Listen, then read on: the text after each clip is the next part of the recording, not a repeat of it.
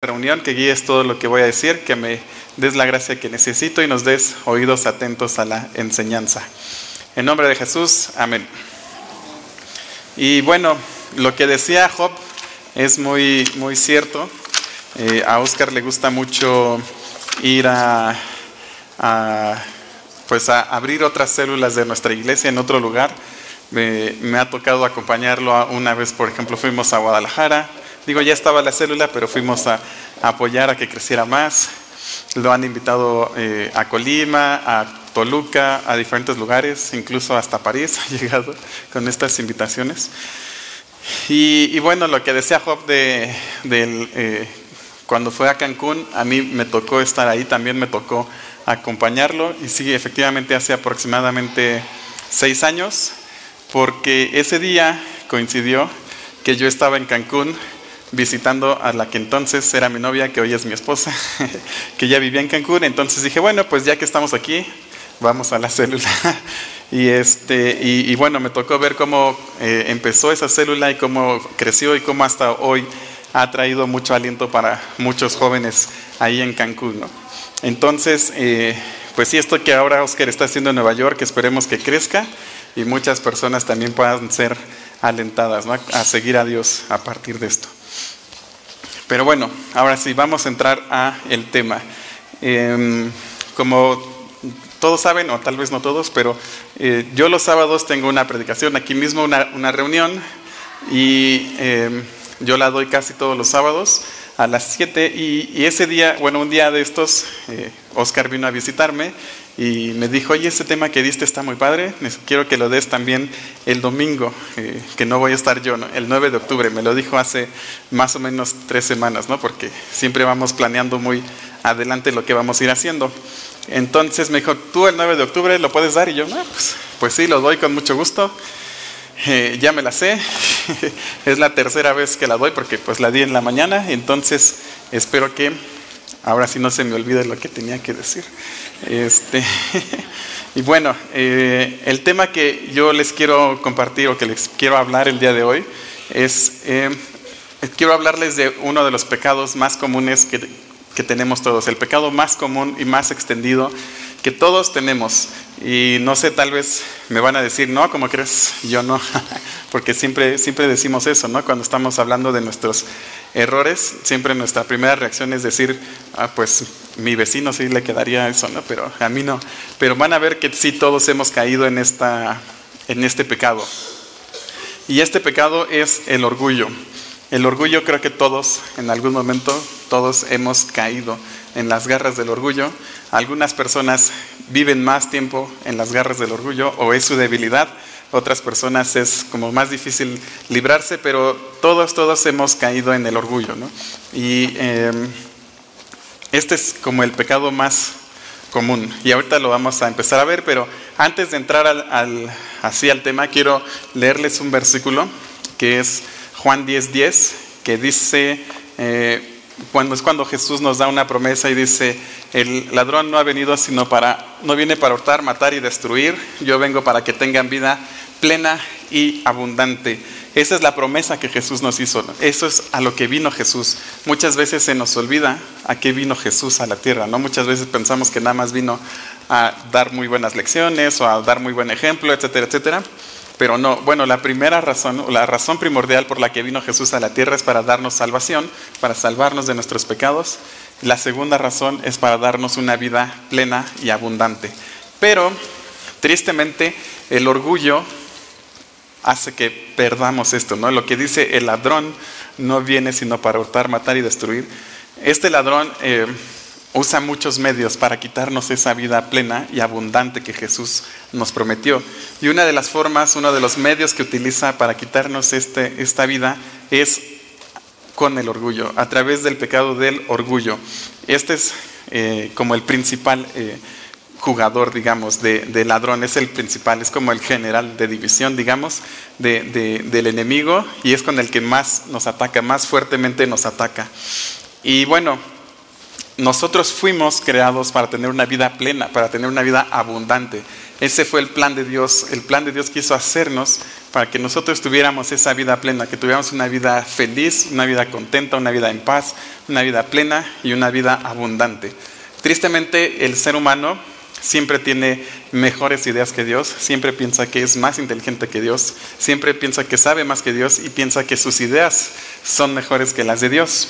Entonces, a partir de esto, pues nos empezamos a separar de Dios, ¿no? Y nos empezamos a alejar de Dios y es cuando viene, eh, pues, todos los problemas en nuestra vida, ¿no? Eh, y bueno, hace que lo, principal es que perdemos este gozo, esta paz, esta vida plena que Dios planeó para nosotros. Y después decimos, oye Dios, ¿qué onda? Pues Dios no es el que se alejó de nosotros, fuimos nosotros los que nos alejamos de Él.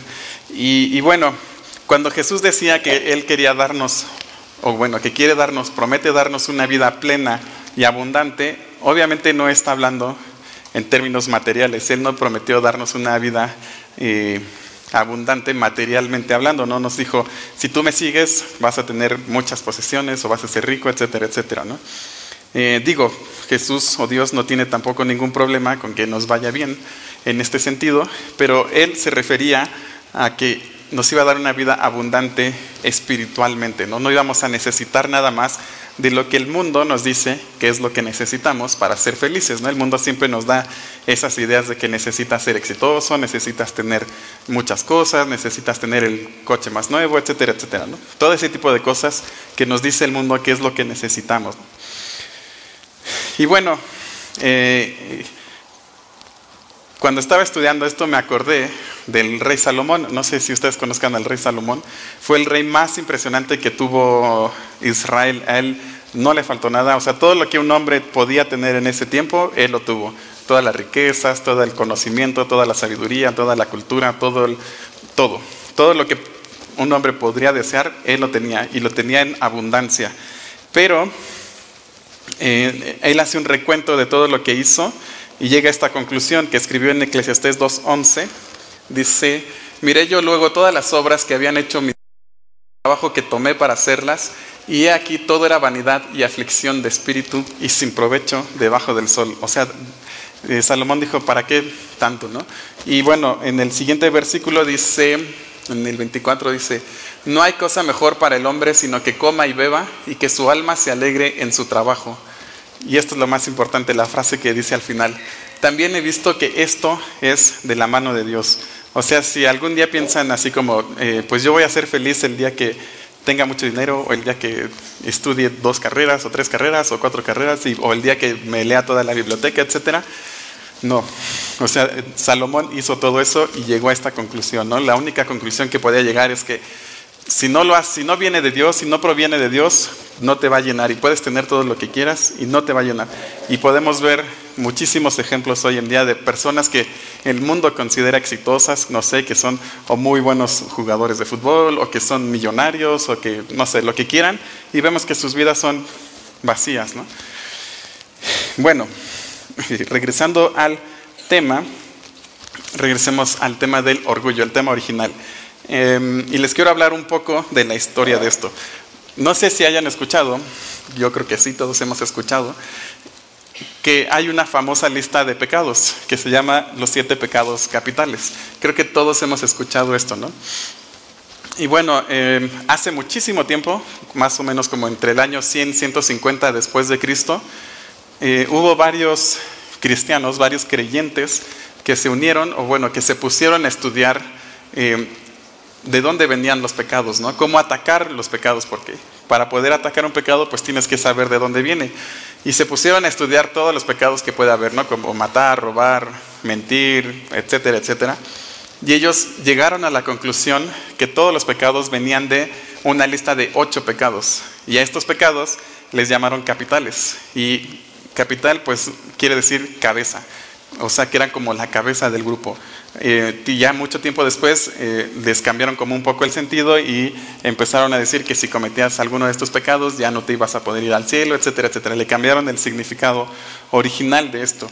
Pero lo único que quiere decir es que estos ocho pecados son como... Eh, de ahí vienen todos los demás pecados, ¿no? O sea, por ejemplo, mentir, no mentimos nada más por mentir, sino viene de algún otro pecado, que es, puede ser el orgullo, por ejemplo.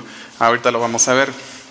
Y así todos los pecados, ¿no? Vienen de esta lista de ocho pecados capitales. Y al principio eran ocho, eh, después hicieron una revisión de la lista y quitaron uno de los ocho pecados, que era la tristeza, y lo incluyeron en el pecado de la pereza. Esa parte no la he estudiado, no sé por qué llegaron a esa conclusión, pero esa es la conclusión a la que llegaron y así es como llegamos a esa lista de siete pecados capitales. Pero, ¿por qué les platico todo esto? Pues resulta que el orgullo es el principal pecado de todos, de los siete. Es el, eh, pues, ¿cómo se puede decir? Es como el capitán o es como el general de los, de todos los otros siete, primero viene el orgullo. Digo, los otros seis, primero viene el orgullo. Para, eh, digamos que prácticamente para cometer cualquier pecado primero tiene que haber orgullo en nuestro corazón. Eh, leí una frase que me gustó que dice, todos los pecados se reúnen en la casa del orgullo. O sea, el orgullo es el peor y por eso quiero hablarles de este orgullo, de este pecado. Yo creo personalmente que si no tuviéramos orgullo, yo creo que nuestra lista de pecados disminuiría en un 90% fácilmente. Porque digo, sí hay otros pecados, pero casi siempre todos los pecados pasan por esto, ¿no? Por el orgullo. A partir de ahí vienen muchísimas cosas que ahorita vamos a empezar a, analizar más a fondo. Eh, algo muy importante, algo que tenemos que, algo que tengo que decirles, es que el orgullo, de todos los pecados, yo creo que el orgullo es el que, el que más desagrada a Dios, el más repulsivo para Dios, es el que, el que más rechaza, el que Dios menos le gusta, ¿no? Eh, ¿Y por qué? Porque todos los pecados, todos los demás pecados, su propósito es alejarte de Dios o distraerte de Dios o sacarte del plan que Dios tiene para tu vida. Pero el pecado del orgullo, eh, su propósito es ponerte al mismo nivel que Dios o incluso encima de Dios. Cuando tú dices que tienes mejores ideas que Dios, pues es el orgullo que te está diciendo, tú eres mejor que Dios, ¿no? Y, y pues de ahí ya empiezan a desencadenarse muchas cosas. Dios tiene un desprecio que nosotros no llegamos a comprender porque somos personas eh, finitas, nuestra inteligencia, nuestra sabiduría no da para tanto, no da para comprender a qué grado Dios eh, desprecia el orgullo. Y bueno, hay muchísimos eh, versículos en la Biblia que hablan de, esto, ¿no? De cuánto Dios desprecia el orgullo y a las personas orgullosas. No sé, podría pasarme toda la hora leyendo cada uno de los versículos, pero eh, nada más escogí uno y dice, es Santiago 4:6, que dice, pero Él da mayor gracia, por esto dice, Dios resiste a los soberbios y da gracia a los humildes. O sea, Dios no tiene nada que ver con los orgullosos, no quiere nada con los orgullosos. Y, no es tanto que Dios no quiera acercarse a una persona orgullosa, es más bien que la persona orgullosa no se quiere acercar a Dios, porque la persona orgullosa dice, no necesito acercarme a Dios, yo soy eh, poderoso, no necesito acercarme a Dios. Y, bueno, eh, eh, Jonathan Edwards, que fue un predicador así de los más impresionantes de hace mucho tiempo, él decía que el pecado del orgullo es el pecado más extendido, más secreto y más engañoso de todos. Y esto sucede porque el orgullo puede tomar muchísimas formas, puede tomar, eh, puede cambiar de cara en un, así en un instante ya cambió de cara. Es este, tal vez ya lo identificaste en un área de tu vida y dices, ok, esto es orgullo, no lo vuelvo a hacer y de repente, pum, cambia de forma y ya está apareciendo en tu vida de otra forma sin que te des cuenta. Por eso es tan eh, difícil atacarlo, ¿no? aparte así como que te ataca por todos los lados y te defiendes de un lado y te está atacando del otro lado.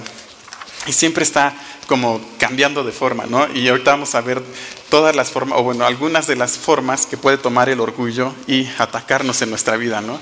Y tristemente eh, el resultado de esto es que perdemos ese gozo, perdemos esa vida plena y abundante que Dios prometió darnos. O sea, Jesús nos dijo, aquí está la vida plena y abundante, pero en cuanto nosotros decidimos tener mejores ideas que Dios, en ese momento, pues perdemos esa vida y empezamos a estar enojados, tristes, deprimidos, confundidos, etcétera, etcétera. Bueno, hay seis facetas, digamos, que tiene el orgullo, seis caras con las que se presenta el orgullo. Eh, las primeras tres yo las clasifiqué que son como eh, constructivas, digamos, te construyen algo en tu vida, aunque sea algo equivocado, pero están, digamos, construyendo algo en tu vida. Y las otras tres, al contrario, destruyen lo que tienes en tu vida, están destruyendo lo que tienes en tu vida. las primeras tres son la autoexaltación, el autoascenso, la autojustificación. Esas son las primeras tres ¿no? que hacemos nosotros. Y las segundas tres, o las, las otras son la autodegradación, la autorrelegación y la autocondenación. Y eh, bueno, entonces vamos a verlo por partes. Eh, la primera, cuando es esta, esta parte que les digo que es como construcción, es cuando tú tienes algún éxito personal o, algo, o que haces algo mejor que los demás y te empiezas a, eh, a sentir la gran cosa, ¿no? Y, y, bueno, no sé, puede ser que tengas un éxito en la escuela, o puede ser que seas muy bueno para algún deporte, o puede que seas no sé, que seas muy guapo y los demás no tanto, no sé, cualquier cosa que te pueda sentir, hacer sentir que eres como más que los demás. entonces viene la autoexaltación, te, empiezas a, inflar, ¿no? Como, como real, así te empiezas a inflar y empiezas a darte cuenta que eres bueno para algo que los demás no, empiezas a hacerte así como, ya sabes, ¿no? Y después de esto viene el autoascenso, que es igual empezar a subirte, ¿no? a, darte a ti tus, como echarte porras a ti mismo y empiezas a presentarte ante las personas basado en esto que te enorgullece. ¿no? Por ejemplo, si eres muy buen futbolista, lo primero que vas a tratar de hacer es decir, yo soy muy buen futbolista. Si eres muy buen eh, matemático, lo primero que vas a decir es, no, hombre, yo soy matemático y tengo dos maestrías en física y no sé qué tanto. Y das tu tarjetita y dice, Oscar Alanis, físico matemático, y todo el mundo así, wow, este cuate es inteligente. ¿no? Entonces te presentas a los demás con este orgullo ¿no? que vas creando en tu vida. Y por último viene la autojustificación, que es cuando empiezas a justificar tus propios errores para, eh, pues para que los demás no se den cuenta que en realidad no eres como dices que eres. Y por ejemplo, aquí viene el pecado, o puede desencadenar en el pecado de la mentira. Por ejemplo, eh, no sé si te dicen, nos vemos a las 10 de la mañana, llegas a las 11 y que dices, ay, había mucho tráfico. Tal vez ni siquiera había tráfico, pero esa es la más recurrida de todas. ¿no? Había muchísimo tráfico y saltas la mentira. ¿Por qué? Porque no quieres que los demás se enteren que no, que en realidad eres un flojo y no te levantaste temprano. Y no quieres que la persona diga, es que este cuate es bien flojo. No, no, puedes aceptar eso. eso ese, ese, ese orgullo no puedes como... Eh, no puedes aceptar ese como ataque a tu orgullo, digamos. Entonces mientes y dices, había mucho tráfico y un coche se descompuso, etcétera, etcétera, y empiezas a crear toda una historia que eh, resulta ser mentira y empiezas a mentir. Digo, este es un ejemplo muy sencillo, ¿no? Pero así lo podemos hacer en todas las áreas de nuestra vida. Eh, tal vez tú eh, no sé, en tu trabajo te dicen, tienes que entregarme tal cosa y no la entregas. ¿Y por qué no la entregaste? el perro se comió la tarea, ¿no? Ese era típico. Y pues no, la verdad es que no quieres decir la verdad así de, no, pues la verdad me dio flojera hacerlo, no, no lo quería hacer. No sé, o la verdad es que me caes mal y pues no lo quería hacer. No sé, no queremos decir la verdad, ¿no? Pero por ese orgullo empezamos a mentir. Y bueno, las otras tres facetas o caras del orgullo son exactamente lo contrario. Estas facetas, estas caras, surgen cuando empezamos a ver a los demás hacia abajo. Y las otras tres es lo contrario, es cuando empezamos a ver a los demás hacia arriba. ¿Qué quiere decir esto? Viene la autodegradación, la autorrelegación y la autocondenación. O sea, empezamos a decirnos a nosotros mismos, no, pues sabes que la verdad no eres tan bueno, eh, tú la verdad no vales la pena, tú eh, pues ni echándole ganas vas a lograr algo, y, o tú ni aunque te hagas eh, cirugía estética vas a estar guapo, o sea, empezamos a actuar de esa manera, ¿no? Y empezamos a, a deprimirnos, empezamos a estar tristes, etcétera, etcétera. Y igual viene, empezamos a condenarnos a nosotros mismos, cometemos algún error y nosotros mismos nos torturamos y empezamos, ya ves, te dije que no eras inteligente, ya ves, te dije que no lo intentaras, etcétera, etcétera. Y, y, y bueno, todo esto pues empieza a destruir nuestra vida, aunque no nos estemos dando cuenta o empezamos a dañar nuestras relaciones con otras personas. Y bueno, no sé si se dieron cuenta, pero estas seis facetas tienen algo en común. Todas las seis facetas están eh, ¿cómo se podría decir? Todas tienen la obsesión propia, ¿no? Como su propósito. O sea, todas son, todas se tratan de mí, todas se tratan de lo que yo haga, todas se tratan de lo que yo sienta, todo se trata de lo que yo soy, etcétera, etcétera, ¿no? Todas, todas están centradas en yo, en yo, en yo, lo que yo puedo hacer, lo que yo no puedo hacer, lo que yo sí puedo hacer, etcétera, etcétera. Todas hablan de mí, de mí, de mí, ¿no? El chiste de todo esto es que la gente, o bueno, que los demás hablen de mí, ¿no? Que, que, que sea como yo, como el centro de atención. Y el orgullo es lo que hace, ¿no? Eh, el orgullo es como la publicidad, digamos, que siempre dicen que no hay publicidad negativa. Aunque estén hablando mal de una persona, en las redes sociales dicen, bueno, pero están hablando de la persona. Así tal cual es el orgullo, ¿no? Aunque sea algo malo, el chiste es que el orgullo quiere ser el centro de atención en todo, en todo, en todo el tiempo. Y bueno, para darles un ejemplo de esto, quiero hablarles de los fariseos con los que Jesús estaba hablando en Mateo 6, en el, versículo 1 y 2 dice, guardaos de hacer vuestra justicia delante de los hombres para ser vistos de ellos. Como les decía, o sea, muchas veces construimos una imagen de nosotros para que los demás digan, wow, ¿no? este cuate es impresionante. De otra manera, no tendréis recompensa de vuestro Padre que está en los cielos. Cuando pues des limosna, no hagas tocar trompeta delante de ti, como hacen los hipócritas en las sinagogas y en las calles para ser alabados por los hombres. De cierto os digo que ya tienen su recompensa. O sea, Jesús estaba hablando de estas facetas representadas en, los fariseos. ¿no? Los fariseos les gustaba exaltarse a ellos mismos, les gustaba como, pues siempre dar la apariencia ¿no? de que eran lo máximo y de que la gente dijera, wow, un fariseo, wow, no, déjenlo pasar, y denle la mejor silla, etcétera, etcétera. ¿no? Porque ellos eran muy, muy orgullosos, ¿no? Les gustaba ser así de orgullosos.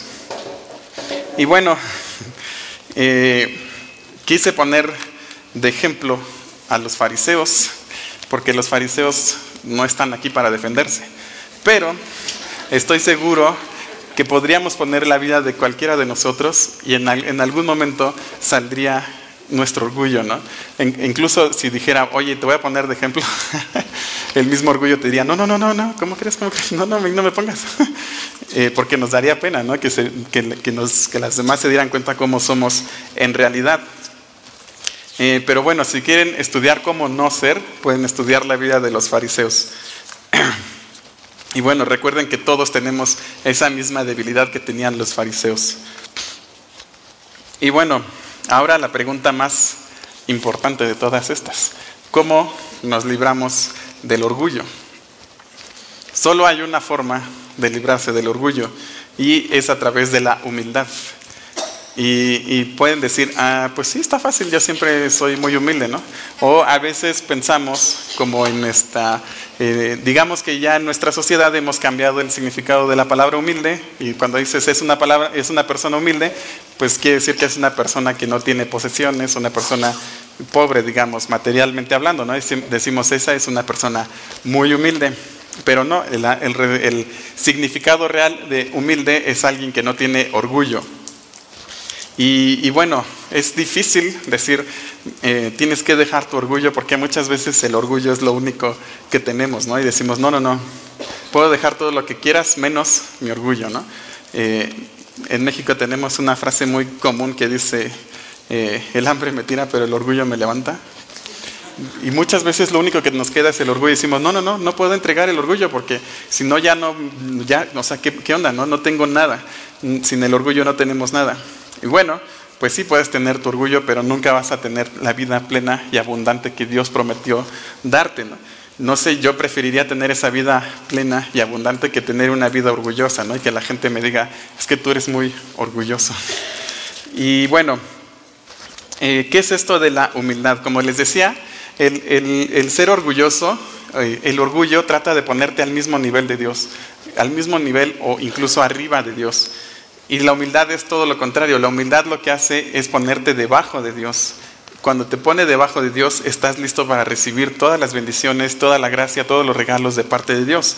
Dios, eh, imagínense que Dios es como una nube, ahorita que está lloviendo.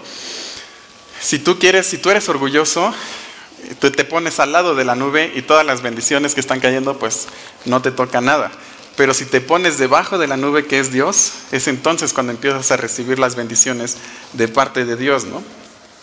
Y y ese es como el, plan del, de la, de la humildad, ¿no? Eso es lo que es ser humilde, podernos, poder dar nuestra vida, poder eh, depender totalmente en nuestra vida de Dios y no depender de nosotros mismos. Y bueno, eh, quiero leerles otros versículos que hablan de esto, que están en Primera de Pedro, que eh, Pedro nos dice cómo librarnos del orgullo. En primera, si alguien había orgulloso, era Pedro, y aquí nos dice cómo librarnos, ¿no? Dice, igualmente jóvenes, estad sujetos a los ancianos y todos sumisos unos a otros, revestidos de humildad, porque Dios resiste a los soberbios y da gracia a los humildes. O sea, Pedro lo vuelve a, lo confirma otra vez, ¿no? Que, que Dios no quiere a los soberbios, Dios quiere a los humildes. Y bueno, dice, ¿cómo vamos a encontrar esto? ¿Dónde vamos a encontrar esto? Dice, humillaos pues bajo la poderosa mano de Dios para que Él os exalte cuando fuere tiempo. O sea, ¿cómo vamos a humillarnos? Pues solo hay una forma de hacerlo y es bajo la poderosa mano de Dios. Cuando decimos esta palabra, nos tenemos que humillar, suena muy feo, ¿no? Suena como que, ay, no, yo no me tengo que humillar. O sea, no. Pero no, lo único que tenemos que hacer es poner nuestra vida en las manos de Dios y tener total dependencia de Dios. En cuanto empezamos a depender 100% de Dios, el orgullo en nuestra vida va a empezar a desaparecer. Y el versículo 7 dice, echando toda vuestra ansiedad sobre Él, porque Él tiene cuidado de vosotros. Y em, algo que caracteriza al orgullo o a una persona orgullosa es que quiere tener control sobre todos los aspectos de su vida, sobre todo lo que está pasando en su vida, quiere tenerlo bajo control. ¿Por qué? Porque quiere sentirse que es la gran cosa, ¿no? Que quiere sentirse como que eh, puede jugar a ser Dios con su vida, ¿no? Y quiere tener todo bajo control. Y empieza a hacer eh, todo perfecto, y empieza a planear todo de aquí hasta que se muera prácticamente, ya tiene todo planeado. Y si algo se sale de ese plan, si algo se modifica del plan, eh, pues empieza a haber problemas, ¿no? Empieza a preocuparse, empieza a estresarse, empieza a tener ansiedad, empieza a enojarse con las personas que están cambiando su plan, etcétera, etcétera. ¿no? Pero esto no es más que orgullo y es, es, no es más que estarle diciendo a Dios, ¿sabes qué Dios? Yo tengo mejores planes que tú. Entonces, eh, yo soy más inteligente que tú, entonces dame chance, yo sé cómo manejar mi vida, ¿no? Entonces Dios nos dice, no, lo que tienes que hacer es echar toda tu ansiedad, echar toda tu vida en Dios. Eh, esta palabra echando, en otras traducciones eh, quiere decir aventando, ¿no? O sea, en otras traducciones pone aventando, aventando toda nuestra ansiedad sobre Dios. O sea, no, no, se trata de que lleguemos con Dios y le digamos, pues mira, aquí está mi vida. Tom. No, lo que nos dice Pedro es que le aventemos nuestra vida, todas nuestras ansiedades a Dios y Él va a poder eh, pues estar en nuestra vida, va a poder manejar nuestra vida y nosotros vamos a poder estar tranquilos y vamos a poder dejar como que este orgullo de tener que tener controlar nuestra vida 100% todo el momento, todo el tiempo, ¿no?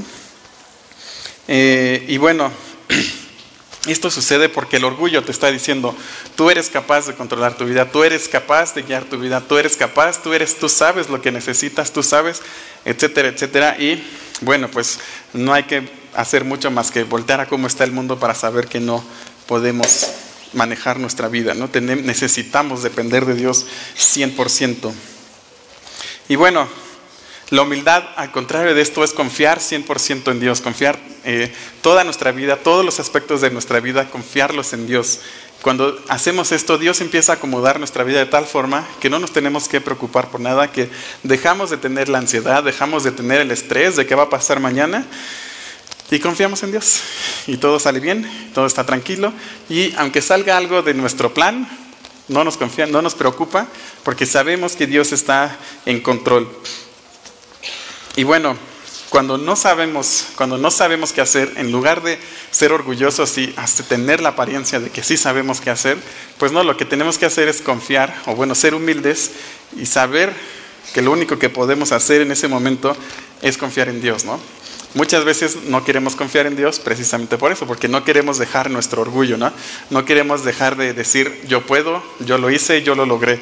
No, no queremos dejar eso y queremos decir, eh, no queremos decir, pues Dios lo hizo por mí. No, tenemos que dejar que Dios trabaje en nuestras vidas, porque de otra manera no vamos a lograr nada.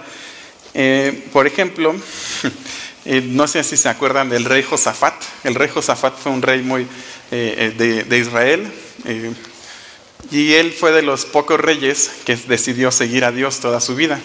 En un momento de su vida, eh, muchos ejércitos enemigos rodearon su ciudad, su país, lo tenían rodeado de tal manera que era imposible tener una victoria, o sea, era imposible defenderse, no había forma de que no lo invadieran, era, o sea, era un caso perdido, ¿no?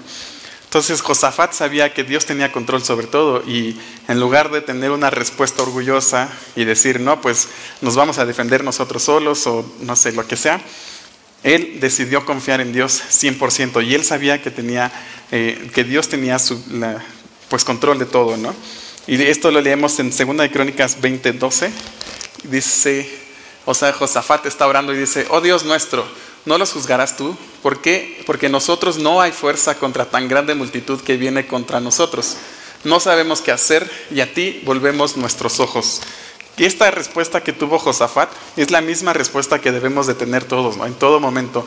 No sabemos qué hacer, por eso lo único que sé es que tengo que voltar hacia ti, ¿no?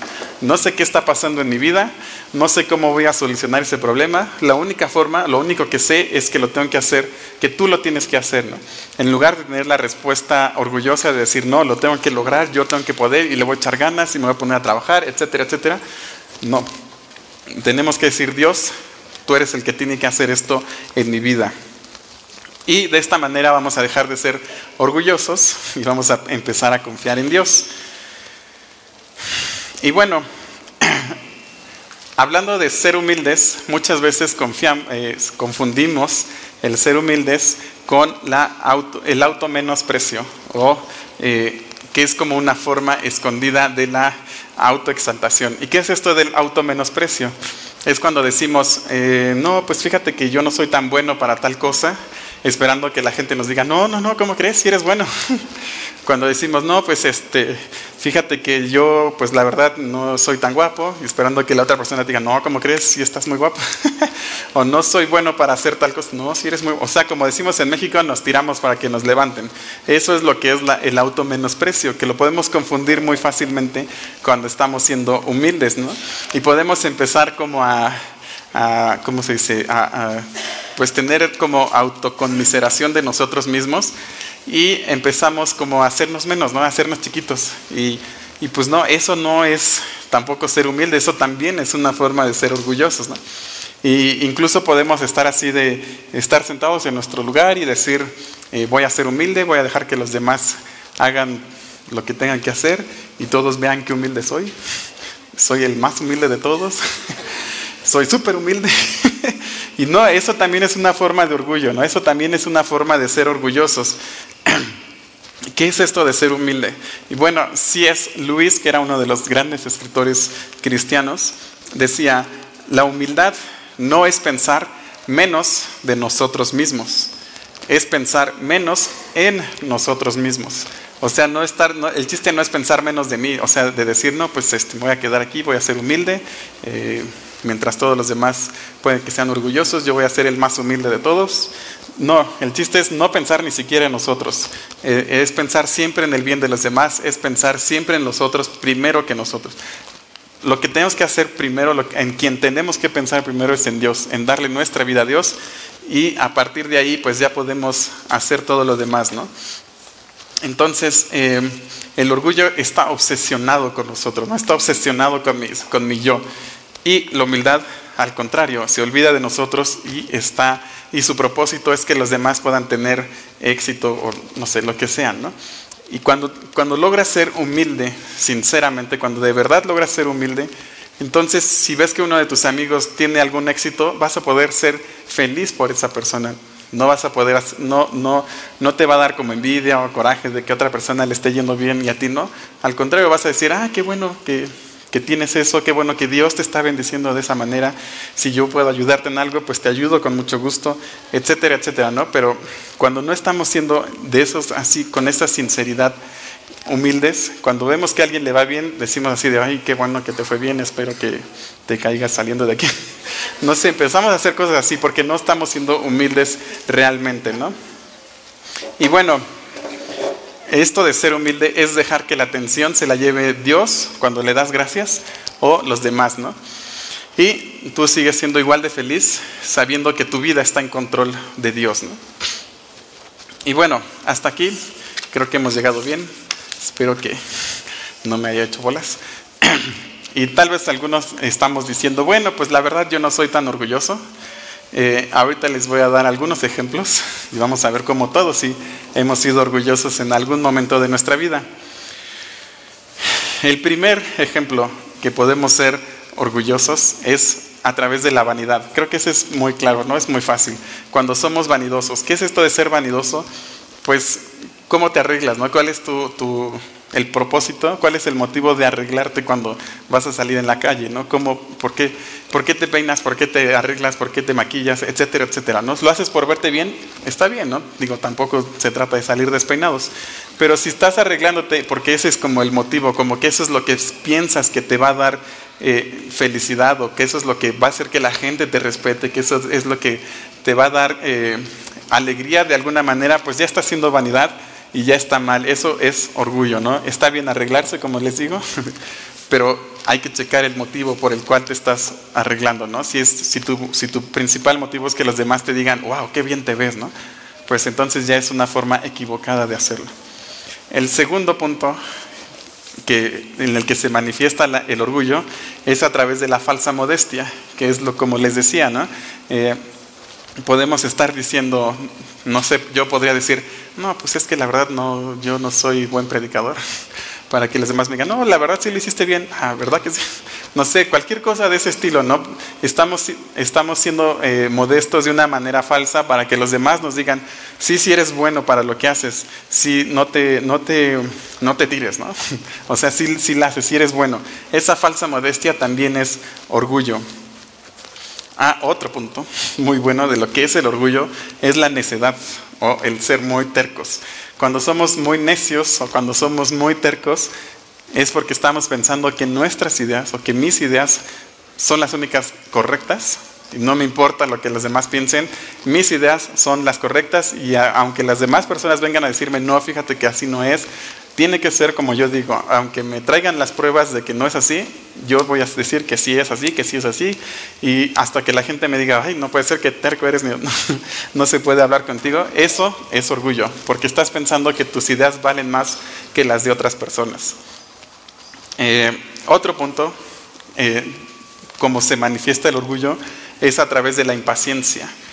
Cuando somos muy impacientes nos enojamos porque las demás personas o son lentas o se tardan o, es impuntual, lo que quieras, cuando eres muy impaciente, eso es orgullo porque estás pensando que tu tiempo es el tiempo más valioso del mundo y nadie tiene derecho a quitarte ni un minuto de tu tiempo. Entonces te empiezas a volver impaciente y empiezas a, enojarte con las personas que, que, te están haciendo perder el tiempo. ¿no? Y tal vez no pasa nada, ¿no? Son 5, 10, 15 minutos, pero, pero si, si, esto es como ya muy común, así de que te enojas y eres impaciente, etcétera, pues esto es orgullo. Eh, otro punto que se manifiesta el orgullo es a través de la autojustificación. Y eh, este punto es muy importante porque como les decía al principio, ¿no? no queremos que la gente se entere de nuestros errores, no, no queremos que la gente sepa realmente cómo somos y empezamos a justificar nuestros errores. Como les decía hace rato, llegas tarde a algún lugar y lo primero que haces es mentir porque no quieres que la gente se entere que la verdad eres un flojo o no tienes la disciplina de levantarte temprano, lo que sea. Y no quieres que la gente se dé cuenta que tienes ese error y empiezas a justificarlo, ¿no? Y así podemos hacerlo en muchísimas áreas de nuestra vida. El siguiente punto, este es muy eh, chistoso, porque como decimos en México, somos jarritos de tlaquepaque. Y cualquier cosa que te digan, ya te sientes y la gente te dice, oye, eres como jarrito de tlaquepaque. Cualquier cosa te, rompe, cualquier cosa te, enoja, cualquier cosa, eso, eso también es ser sentido.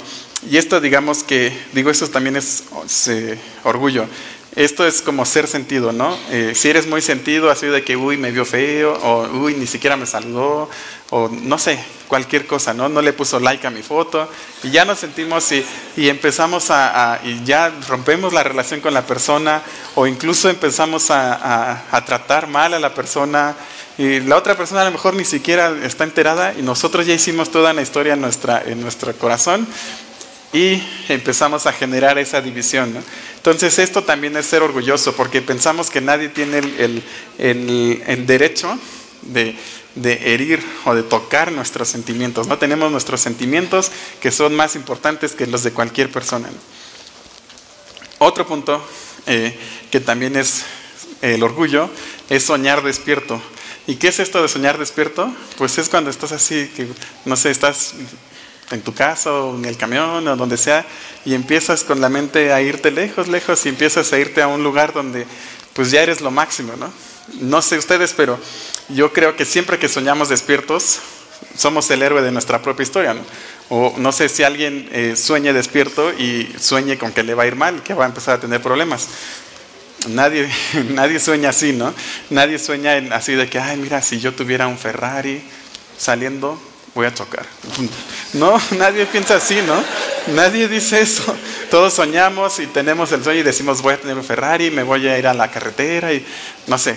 Empezamos a soñar y esto es orgullo porque pues empezamos a ser el héroe ¿no? de nuestra propia historia y lo único que estamos haciendo es ser orgullosos y ser que nosotros somos lo máximo.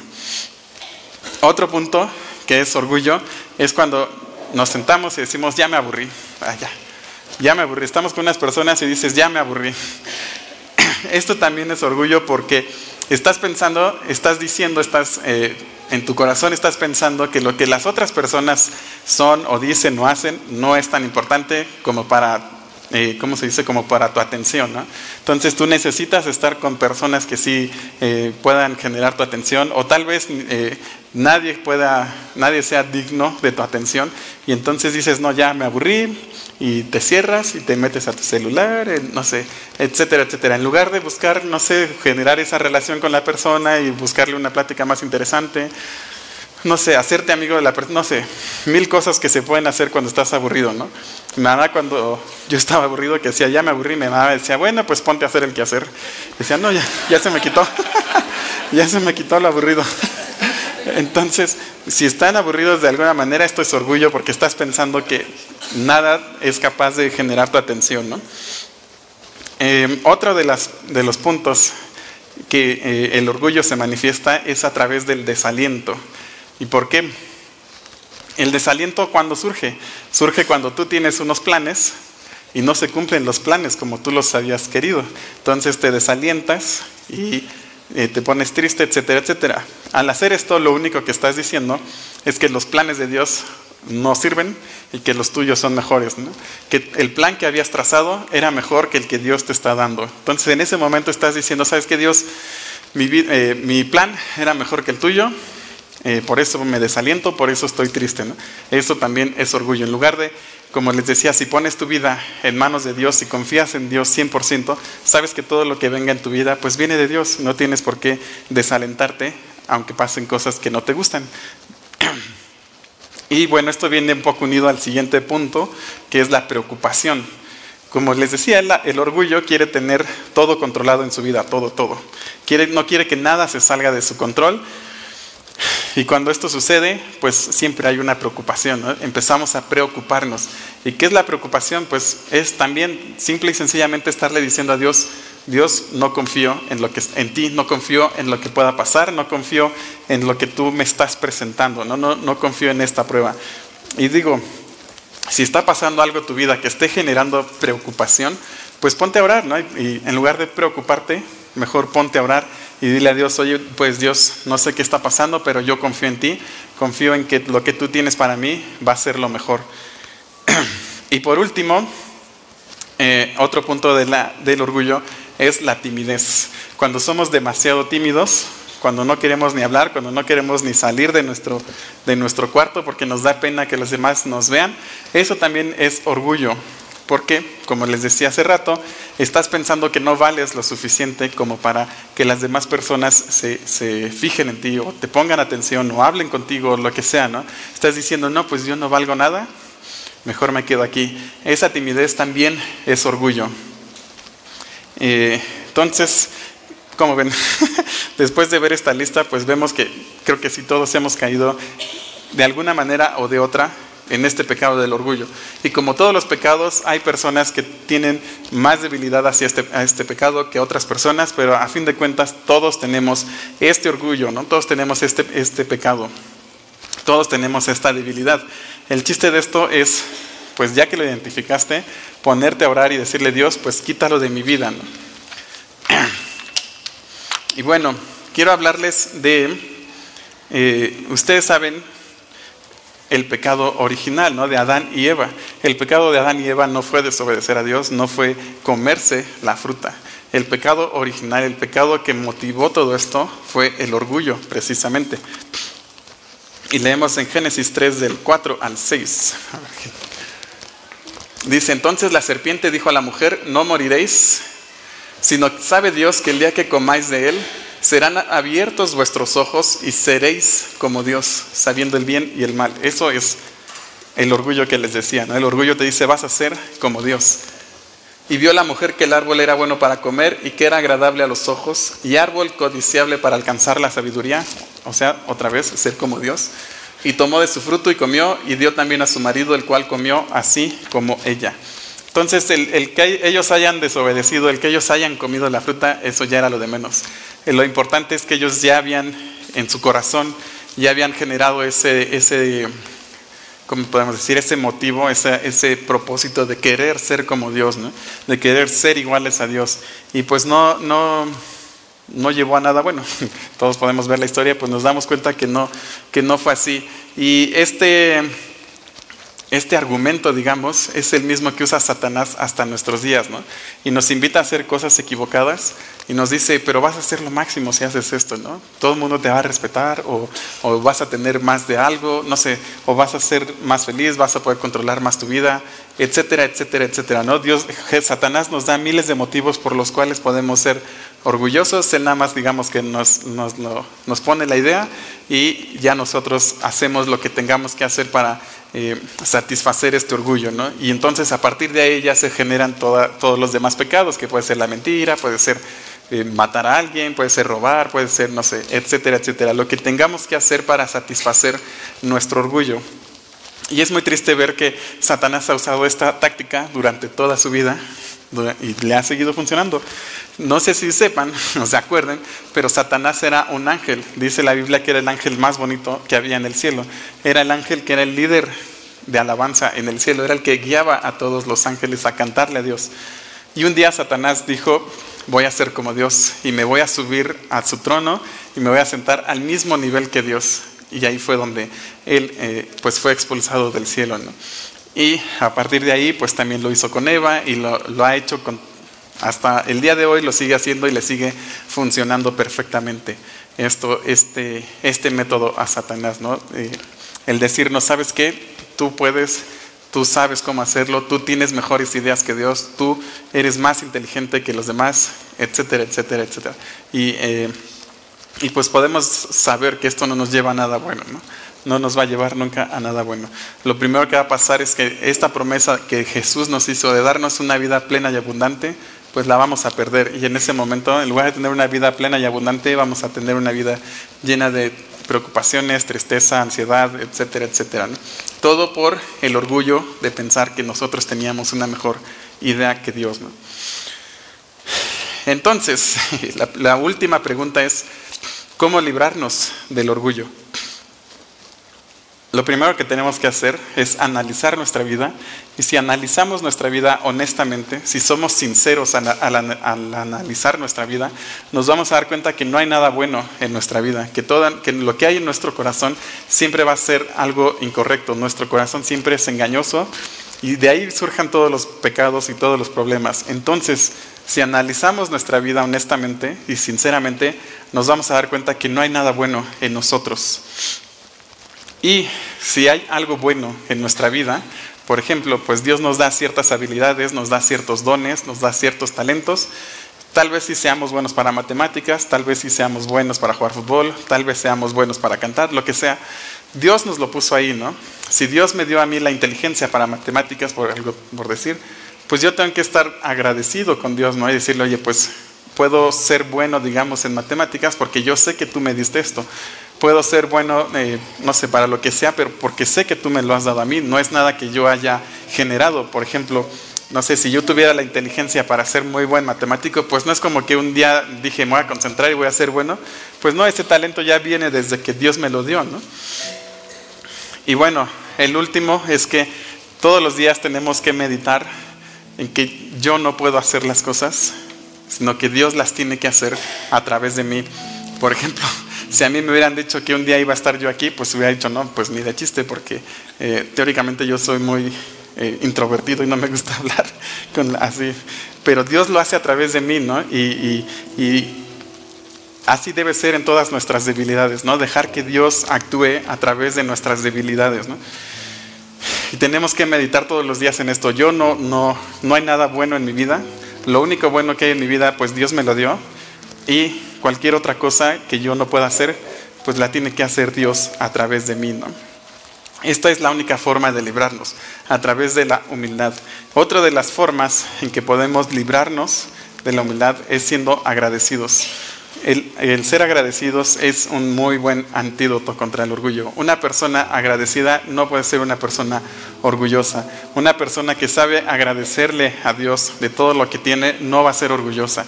Una persona que agradece a los demás por lo que hacen en su vida no va a ser una persona orgullosa.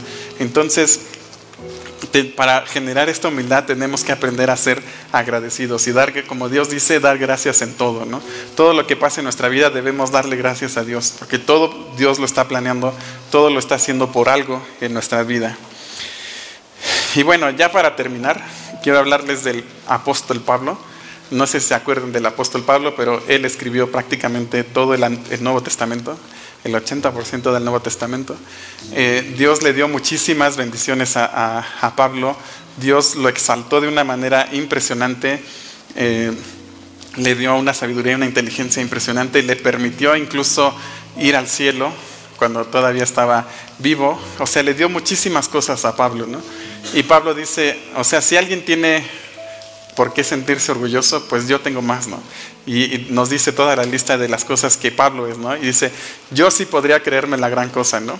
Pero dice, pero no lo hago porque Dios le había puesto, o bueno, él sabía que tenía que ser humilde, y para recordarle que tenía que ser humilde, Dios le puso un aguijón en su carne, no sé si se acuerdan que lo dice en un pasaje, que era una enfermedad que Pablo tenía y no, no, no se quitaba, ¿no? Pablo eh, pues tenía la suficiente fe en Dios como para decirle, Dios quítame esto, y en un segundo Dios curarlo, ¿no? Pero Dios le decía, no, te lo tengo que dejar, porque si te lo quito te vas a enorgullecer, ¿no? Y te vas a sentir la gran cosa y pues todo el trabajo que has hecho se va a perder por el orgullo, ¿no? Entonces Pablo eh, pues escribe en 2 Corintios 12, 8, dice, eh, respecto a lo cual tres veces he rogado al Señor que lo quite de mí, o sea, que le quitara esta enfermedad. Y me ha dicho, bástate mi gracia porque mi poder se perfecciona en la debilidad. Por tanto, de buena gana me gloriaré más bien en mis debilidades para que repose sobre mí el poder de Cristo. Por lo cual, por amor a Cristo, me gozo en las debilidades, en afrentas, en necesidades, en persecuciones, en angustias. Y esta es la parte que más me gusta, cómo termina Pablo diciendo, porque cuando soy débil, entonces soy fuerte. Si nosotros queremos ser humildes, si queremos dejar de ser orgullosos, tenemos que identificar nuestras debilidades, que tenemos muchas, y dejar que Dios trabaje a través de esas debilidades. Dios no va a trabajar a través de nuestras fortalezas, porque Dios no quiere personas soberbias ni orgullosas. Dios quiere personas humildes que estén dispuestas a darle la gloria a Él, ¿no? que estén dispuestas a darle las gracias. Entonces me gusta mucho Pablo como dice, cuando soy débil, entonces soy fuerte, porque Él sabía que todo lo que, eh, todas las bondades, todo lo bien, todo lo bueno que había recibido había sido de Dios y había sido a través de sus debilidades. Y pues Pablo, recuerden que Pablo empezó, entra a la historia, a la historia de la Biblia, siendo un asesino de cristianos, ¿no? Él mataba a cristianos. Y, pero Dios lo transforma de tal forma que puede llegar a escribir esto, ¿no? Y dice, cuando soy débil, entonces soy fuerte. Entonces nosotros queremos dejar el orgullo, lo podríamos decir al revés. Cuando eres fuerte, cuando crees que eres fuerte, cuando crees que estás en tu orgullo, entonces eres débil. Pero cuando sabes que eres humilde y que es a través de tus debilidades como Dios trabaja, entonces vas a poder ser fuerte. Entonces, eh, pues sí es difícil librarse del orgullo, por esto que les digo que cambia muchas formas, muchas caras, pero esta es la forma de librarse, ¿no? Recordando lo que Pablo dice, es a través de nuestras debilidades como vamos a poder ser fuertes. Y bueno, espero que eh, me hayan entendido, porque a veces luego me hago bolas yo solito. Eh, espero que les haya quedado claro. Eso es lo que quería compartirles. Em, vamos a cantar una canción y después de la canción eh, no se vayan porque, como dice Oscar, tengo algo muy importante que decirles. ¿Ok? Fuck.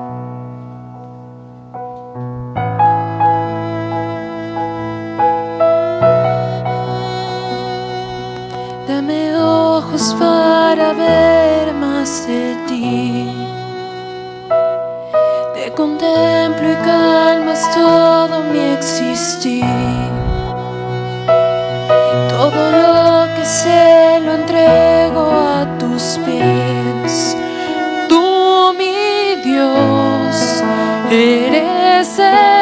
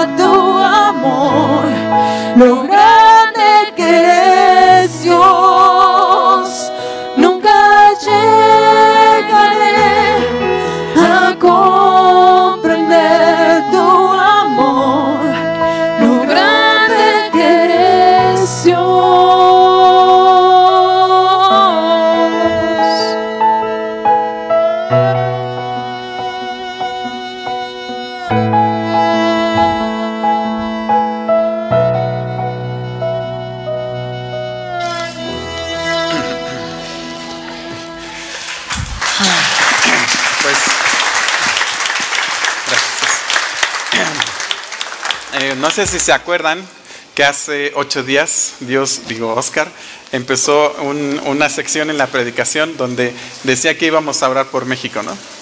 Entonces hemos llegado a esa parte, pero eh, antes quisiera, eh, estaba estudiando y encontré esta fase de John Calvin, que fue uno de los más grandes reformadores de la historia, que ahorita me la van a poner.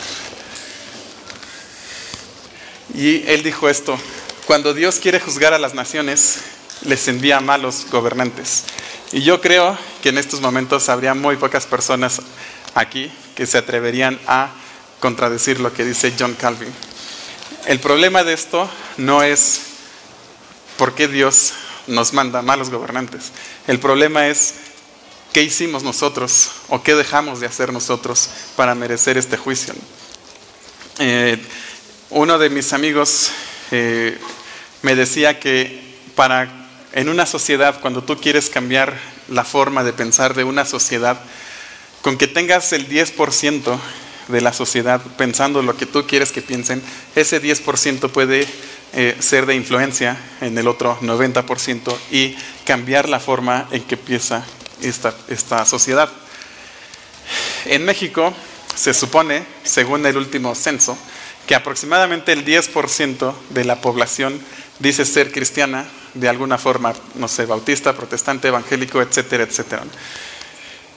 Entonces la pregunta es, pues ¿dónde está ese 10% ¿no? de personas? Nosotros somos parte de ese 10%. Entonces nosotros podemos ser ese, ese, ese, agente de cambio que necesita nuestro país. ¿no? Nosotros podemos ser esos ciudadanos que necesita nuestro país para cambiar. Todos sabemos que nuestro país está pasando por momentos pues, muy difíciles. Eh, todos sabemos que pues, está difícil la cosa en cuanto a la economía, violencia, etcétera, etcétera. Pero nosotros podemos ser ese agente de cambio que necesita nuestro país. Nosotros somos ese 10% que puede cambiar la forma en que este país se dirige. Eh, una de las eh, cosas que me decía cuando estaba estudiando esto, la cosa que me decía eh, mi esposa, me decía, oye, pues es como Daniel cuando estaba en el cautiverio en Babilonia. Él sabía que esto había venido como un juicio a la nación de Israel. Pero Daniel no se quedó en su casa o bueno, en su silla muy a gusto y dijo, bueno, pues ni modo, es un juicio, eh, pobres de nosotros y pues a ver cuándo se acaba el juicio. No, Daniel hizo todo lo contrario. Daniel se puso a orar, se puso a estudiar la palabra de Dios para saber cuándo iba a acabar esto. Se, y en todas las oportunidades que él tenía en su vida, él daba testimonio de Dios y él daba testimonio de lo que Dios era. Y si lo invitaban a hacer algo incorrecto, él decía, no, no puedo hacer eso. Entonces creo que nosotros podemos ser ese agente de cambio, ¿no? Todos tenemos a nuestro alrededor muchísimas personas en las que podemos influir para empezar a hacer las cosas correctas. Y bueno, creo que una de las formas en las que podemos empezar es orando. Entonces yo los invito a que ahorita en este momento nos pongamos a orar por nuestro país. Entonces, pues vamos a orar. Pues Dios, eh, te doy muchísimas gracias por este momento. Gracias porque tú nos has permitido estar aquí. Te doy gracias por este país, este gran país que tú nos has dado. Yo sé que este país tiene muchísimo que dar, muchísimo, pues tú lo has bendecido de muchísimas maneras. Te doy gracias especialmente porque podemos reunirnos a alabarte, porque podemos reunirnos a estudiar de ti, porque podemos hablar de ti con libertad. Nadie viene a eh, pues encarcelar, encarcelarnos o matarnos como se hace en otros países y nos ven con una Biblia, al contrario, eh, pues tenemos la libertad de hacerlo. Pero también sé que pues todo esto que tú nos has dado, algún día nos vas a pedir cuentas de lo que hicimos. Y bueno, quiero pedirte que tú nos des eh, pues la capacidad, el deseo, el anhelo de compartir de ti con otras personas. Te pido que tú nos enseñes a ser esos ciudadanos que necesita este país, de ser esos agentes de cambio, de ser esos, esas personas que puedan esparcir tus principios en toda, la, toda nuestra sociedad y podamos ver este cambio en nuestro país, que este país se pueda levantar y que pueda... Eh, pues ser líder entre las naciones y que podamos decir que todo fue gracias a ti, que tú nos salvaste y que todo, tú lo hiciste todo a través de nosotros. Y bueno, pues Gracias una vez más por este país. Eh, te pido que tú perdones las cosas equivocadas que hemos hecho y que pues nos permitas a partir de ahora ser ciudadanos modelos y seguir esos agentes de cambio que este país necesita. Y bueno, pues muchas gracias. Te pido y te doy gracias por todo. En nombre de Jesús. Amén. Y bueno, eh, ahora sí, creo que Job nos va a decir unas cosas o después de la canción, después de la canción. Entonces vamos a cantar otra canción y después viene Job.